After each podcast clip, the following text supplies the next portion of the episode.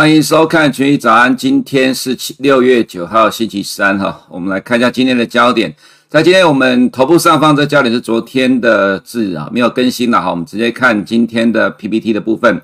第一个焦点是原油创六年来的新高，长期底部即将完成哈。我们打个问号，不过这个问号看起来应该是会变成真的哈。那第二个是美国狭美股狭幅震荡哈，等待六月十号美国五月。CPI 的数据。第三个是美国与欧盟在六月十五号高峰会承诺结束一百八十亿美元的关税战，但持续会对中国课税。我们很快的把这个部分念过去，等一下再花点时间来讲哈。再就是在今天同时发生了很多事情，美国获得欧盟的支持调查 COVID-19 的源头。啊，美国参议院通过与中国全面竞争法案，这个其实之前就已经是发生过的事情，只是。呃，今天是参议院全票通过哈，那么再来是拜登亚洲事务负责人 Kurt Campbell 呢说，中国受到全球的抵制，咎由自取啊。最近发生了很多的事情了哈，那再就是科技业陆续传出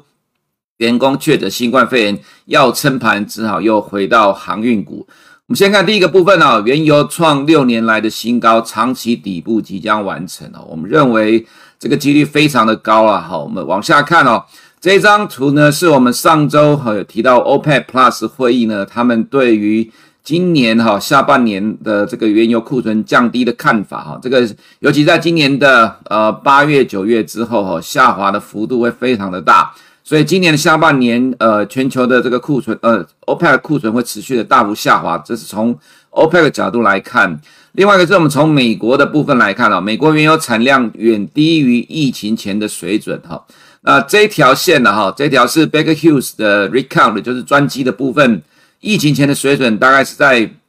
呃六百五十台到七百台之间哈。那么现在也至少也还是维持在三百多台的水准水位。那美国的产量在呃疫情之前的话是大概一千三百万桶以上。那现在呃油价已经回到了二零一四年呃十一月以来的高点了。但是美国的原油产量哈。美国原油产量还是在大概一千一百万桶以下。我们今天这张图呢，新增加了美国的库存哈，就是在绿色的这一条线哈。绿色这条线是美国的库存也在持续的往下滑。所以，我们先从供给端的部分，OPEC 的库存呢在持续的降低。那么我们看到的，呃，美国原油产量也在持续的降低，库存也在降低，并没有回到疫情前的水准。再来就是我们看到油价哈，在今天涨了一点一八 percent，站上了七十美元哈。那供给的减，供给的减少，需求的增加，油价持续的看涨。诶，呃，今天凌晨公布了 ABI 的库存也较，呃，上一周减少两百一十一万桶。所以在库存的这一块，呃，在供给的这一块来看，的确是正在往下走的过程当中。再就是我们看一下，这是现货了，原油现货的周线哈。那在前一个高点是在二零一八年这个位置，大概六十九块多美元。那么今天凌晨收盘站上七十美元哈。我们可以看到这条线，呃，其实往左边延伸来讲的话呢，它，呃，来到了二零一四年十一月二十八号以来的新高，以今天的收盘价而言，哈。那么在现阶段来看，到今年年底之前，供给持续的减少，需求持续回升。需求来自于哪里了？哈，需求来自于呃全球，尤其是欧美国家的，呃这些国家陆续的解封，因为现在疫苗打的速度非常快的关系，所以下半年各国欧美国家陆续解封情况之下，会带动。呃，原油的需求成长，供给减少，需求成长之下呢，这样的一个走势啊，我们看到，呃，这么长期的时间，六年来的呃油价都维持在六呃七十美元以下哈。如果在接下来的走势再继续往上走高，当然它就会完成了呃这么长达六年来的低点了哈。那在这几天，我们看到高盛出报告说原油看到八十美元哈，那这是高盛喊的啦，但是我们个人觉得说，以现在这个情况来看。看起来这个机会是有可能达成的哈，不过问题也来了哈，就是呃油价的上涨，那接下来美国的通膨原本到今年年底之前哦就会上升的情况之下，接下来会不会产生更大通膨压力哈？我们来看一下，这个是原油跟核心 CPI 的走势哈，我们看到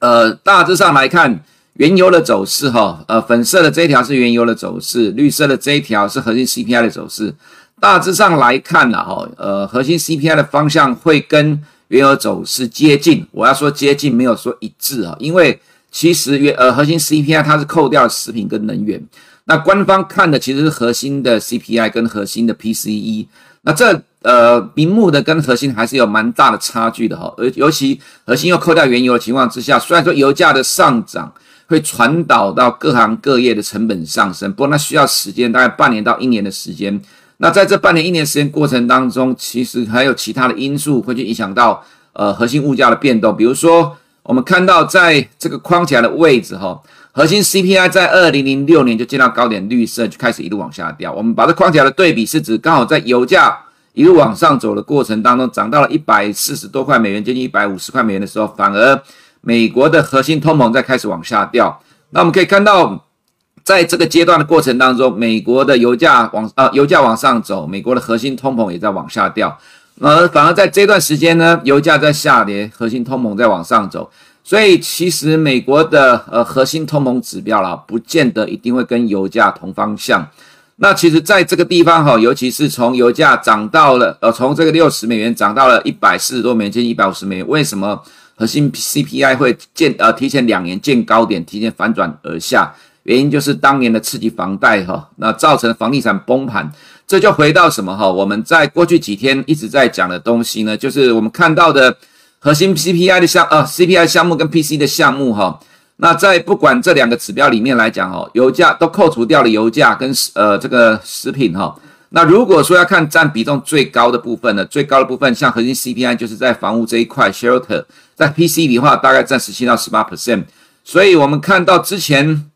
呃，从历史上来看，至少在这二十年来看的话，呃，能源上涨不代表说核心 CPI 一定会越来压力越来越大，但是大致上方向上，呃，不会差距太多。所以近期的油价上涨了哈，我们只会建议投资人说，其实，在原物料这一块来看，你也可以留意到，其实近期的相关原物料商品哈，只有原油这一块，它其实没有随着。呃，这个美元短期的波动在起舞了，也没有随着这个市场所谓的再通膨交易的起舞，它其实完全就是看供给跟需求。那供给跟需求的数据非常的透明，原因是每周美国有这个 API 或者是 EIA 公布库存的数据，那 OPEC 每个月又又会有公布的数据，而且会对未来的需求做预测，所以供给跟需求的预测数据非常的清楚情况之下。那么其实接下来，呃，在美国跟欧洲的解封带动之下呢，需求应该会逐步的往上成长。所以今年的状况来看，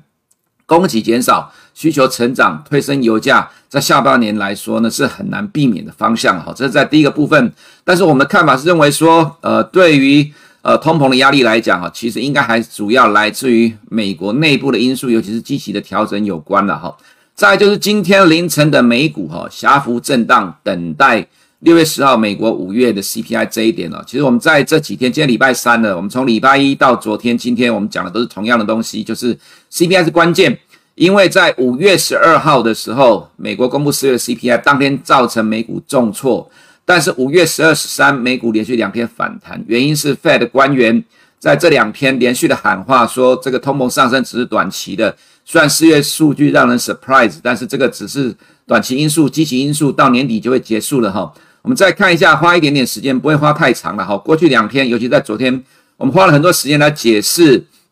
美国的 CPI 在去年二零二零年的四月到七月的状况。你可以看到呢，核心 CPI 一点四、一点二、一点二、一点六，六月是最低点之后就开始往上走了。那在这里面，大部分的项目哈，呃，都是负成长的。较二零呃二零一九年来讲，都是负成长，这是因为居家隔离的关系哈。那这里面只有呃居所的这一块，租金含在居所里面，再就是医疗保健这两项目呢，占了核心 CPI 大概五十 percent。所以如果我们看核心 CPI 扣掉 shelter 这一块的话，其实美国的 CPI 在去年这个时间点都是衰退的，到了七月份才转正。那所以这个意思就是说，核心 CPI 它这个项目啊，虽然说有很多项目都是负成长，可是为什么在去年这些时间点会呈现正成长？原因就是因为这两项所带动的。那也就是在呃去年的下半年开始转正之后，就会进入了高基期哈。所以今年的美国 CPI，不管是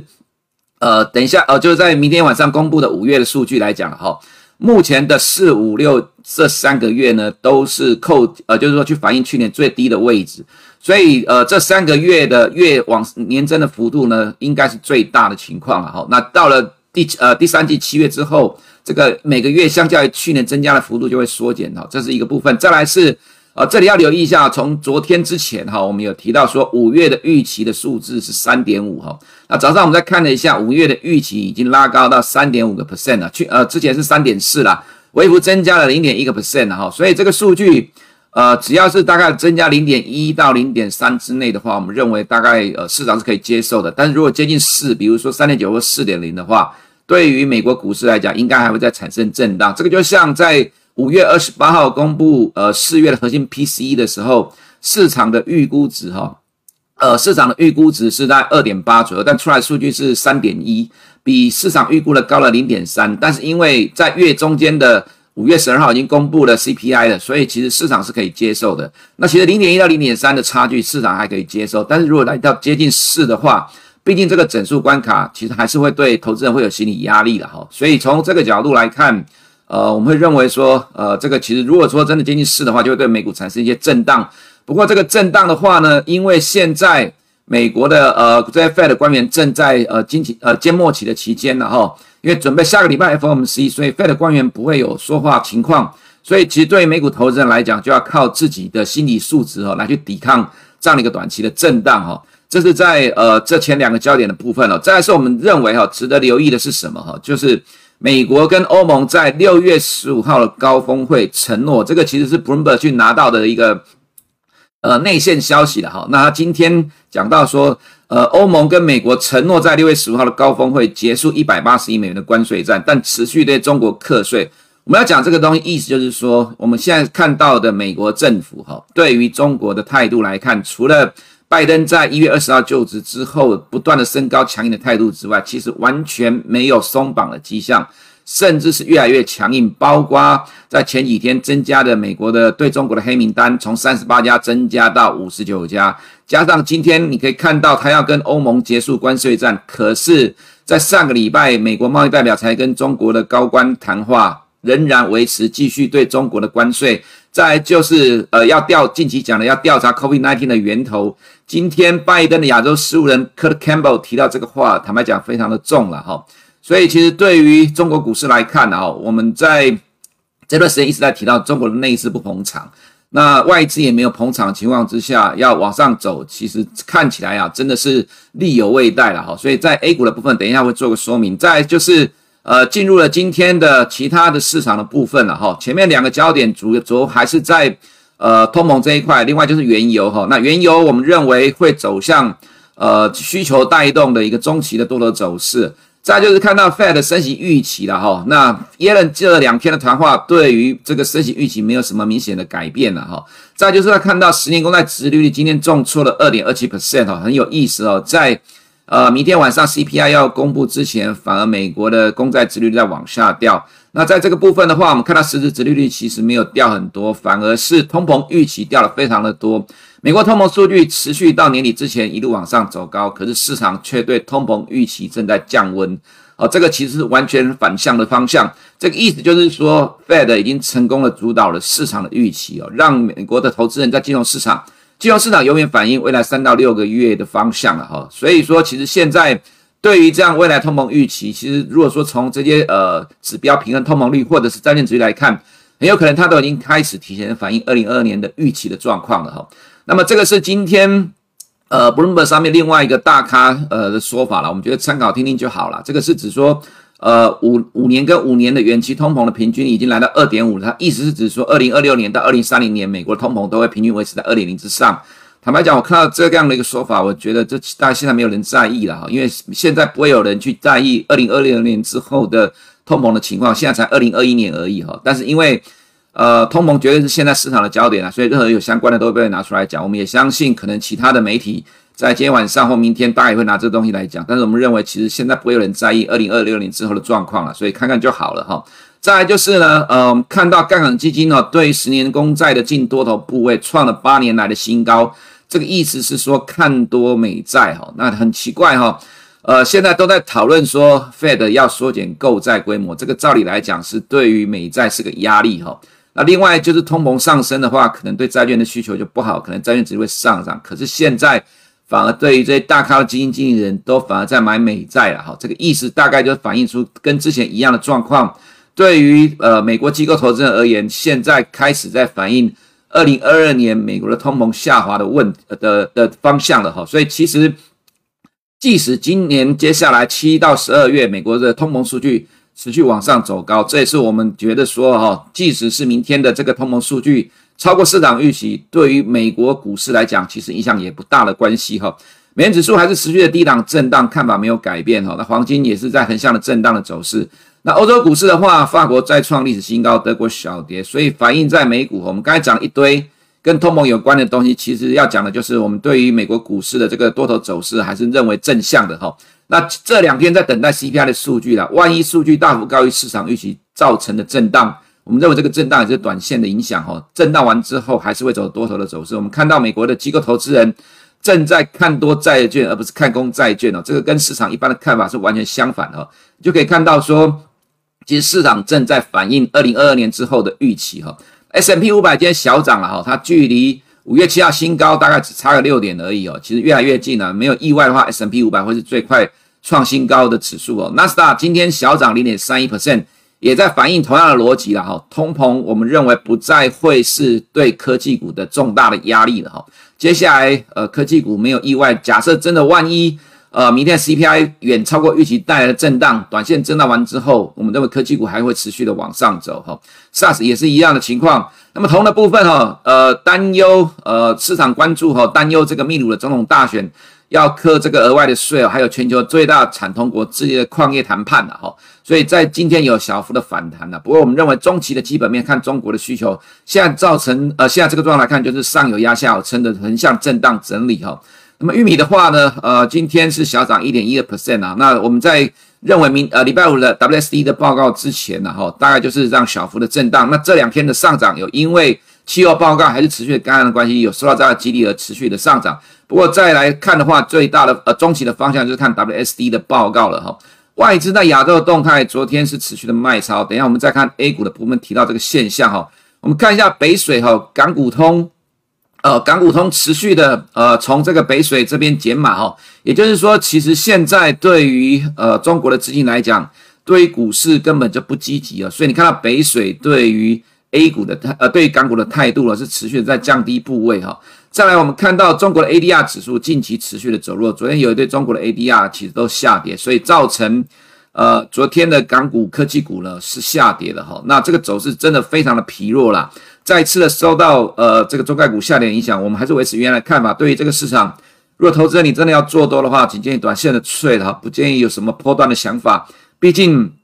呃，这个市场现在是不受青睐的市场哈。所以恒生科呃恒生指数也是一样的情况。那么在 A 股的部分呢，呃，就如同之前所说的哈，这三天确定就是 MSCI 调高权重带来的外资买盘之后，外资就减少了。那再加上呃这几天资金趋紧的关系哦，所以内资也在调节。那我们前面的焦点看到，呃，中国对美呃美国对中国的态度越来越强硬了哈。我们看到昨天的，我们先看一下呃昨天的 A 股的部分，普遍都下跌哈。那昨天白酒股重挫，除了金融股的弱势之外哈，昨天白酒股突然的重挫，市场都在找理由，那也都是事后找理由啦。但是我们觉得事后找来的理由要解读，也不见得是真的啦哈。也就是说。现在的 A 五十除了金融股的弱势之外，白酒股也来重挫哈。那连股王也来踹踹一脚的话，其实神仙也很难救得了 A 股啦。那以今天这样的一个状况来看，加上国际局势，这很像哈。二零一呃二零二零年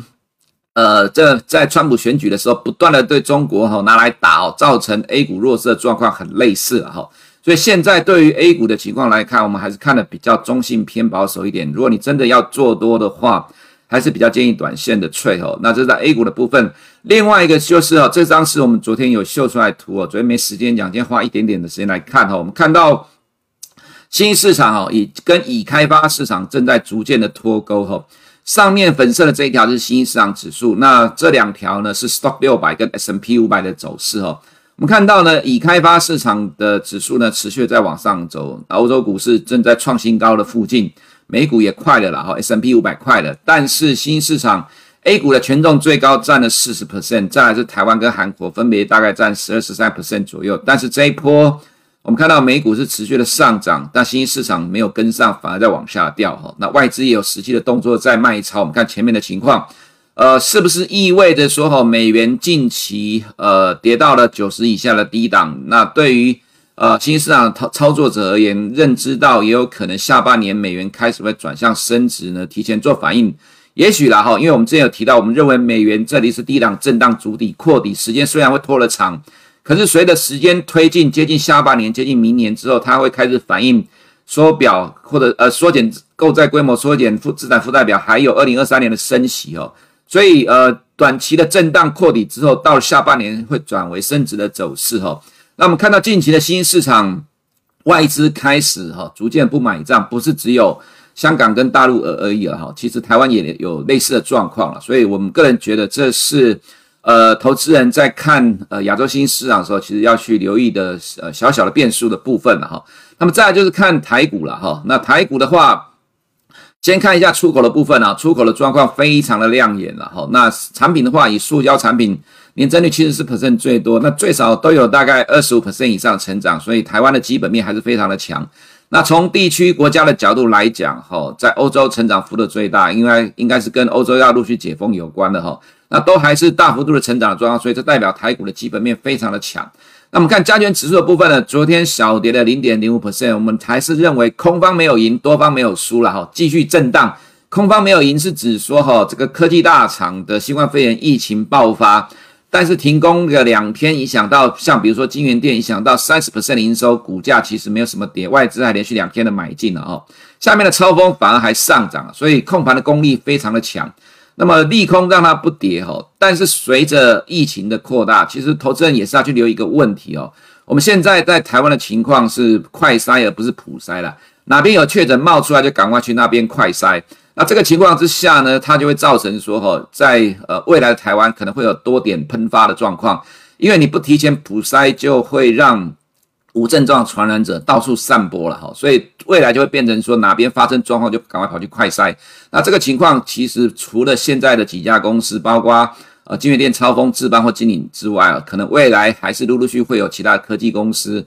发生类似的情况。所以这个其实会对心理上产生一些压力哈，这是投资人在投资科技股的时候，我们个人感觉到昨天的盘面上了哈，虽然说看起来指数没有跌很多，可是其实科技股的部分哦，呃盘中有跌到接近一个 percent，到后面呃到七八零点七八 percent，后面收盘再拉起来。那今天凌晨的 SARS 下跌哈，那台积电 ADR 又跌了一点九 percent，我们觉得多多少少跟这部分有关系了哈。但是我们看到盘面上，在这种情况之下，你必须要护盘。那要看哪个指数有够力。现在长荣跟阳明呢都是台湾五十的权值股，所以变成要去护盘，又拉这两档股票了。刚好成交量也说要拉也比较容易拉，所以其实盘面上来讲了哈，我们刚才前面讲到了多空交战，空方没有赢，多方没有输，继续震荡。下档有一个强大的力量在支撑着台股，但是上面有疫情的干扰，所以接下来台股我们认为是持续呃持续的横向震荡走势。下档空间有限的哈，能够突破短期的盘整，就看疫情的发展。以上是我们今天群益早上的内容，我们明天见。国泰全球智能电动车 ETF 是全球唯一高纯度智能电动车主题的 ETF，聚焦最关键产业巨头，带你参与电动车急速狂飙的致富机会。准备好迎接这一波庞大市场新契机了吗？投资电动车就是要国泰，投资一定有风险，基金投资有赚有赔，申购前应详阅公开说明书。